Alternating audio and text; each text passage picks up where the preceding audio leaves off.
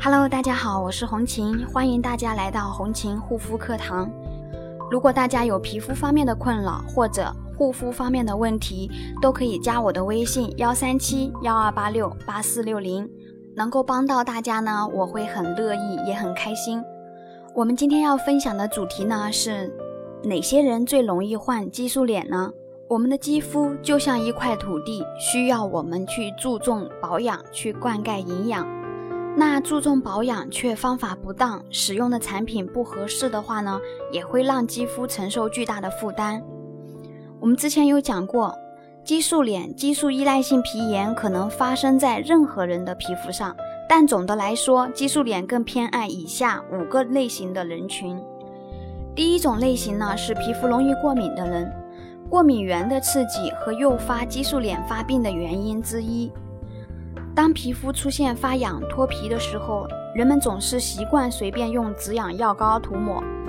若长期接触含激素的止痒药膏，不但过敏问题没解决，反而患上了激素依赖性皮炎。第二种类型呢，盲目追求高效护肤的人，过分贪图护肤品的高效，期望用一次两次就能够彻底改变肤质。这种所谓的特效护肤品，大都含有糖皮质激素。用七天呢，就会形成依赖性，不但修复不了皮肤问题，反而造成激素残留，加重皮肤受损。第三种类型呢，贪图便宜的人，有的人既想要美美的皮肤，又不愿意在护肤上进行合理的投资，宁愿用低廉的价格购买不良商家的劣质护肤品，其中添加的激素、铅汞、大量化学合成剂，就会在皮肤上残留，造成激素脸。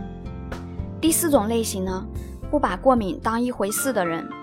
皮肤过敏其实很常见，但最怕的呢是那些不把过敏当一回事的人。当皮肤出现发痒、脱皮时，往往顺手就拿起了皮炎平呀，啊一些随便自己药店买的药膏来使用，使用时间长了，却发现之前容易过敏的地方依然容易过敏，什么问题也没解决，反而得了激素依赖性皮炎而不自知。第五种类型呢？不看产品成分的人，这一点是非常严重的错误。正是由于很多消费者都对护肤品的成分不够了解，似懂非懂，所以在购买护肤品时，容易盲目偏听偏信导购的引导，乱买产品。有的人呢，在看到成分表中有所谓的什么什么提取物，就奉为佳品，全然不顾自己的皮肤是否合适。其实呢，引起肌肤问题的原因有很多很多。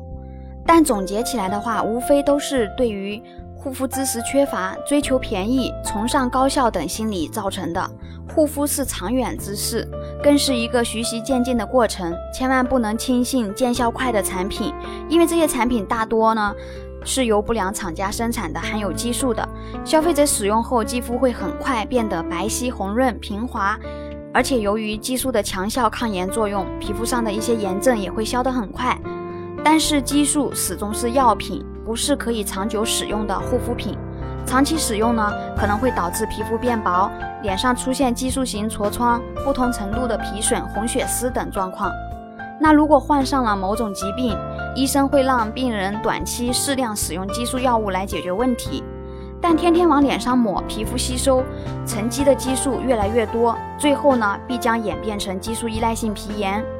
所以不管如何，朋友们一定要在护肤安全方面上多留几个心眼，对待肌肤呢，必须要谨慎再谨慎，才能避免惹上可怕的激素脸。另外呢，多懂一些护肤知识，产品配方总是有利无弊的，大家呢可以多看看，多了解一下，也可以多关注一下我平时的一个课堂。好啦，今天的分享就到这里，感谢大家的收听，我们下一期再见。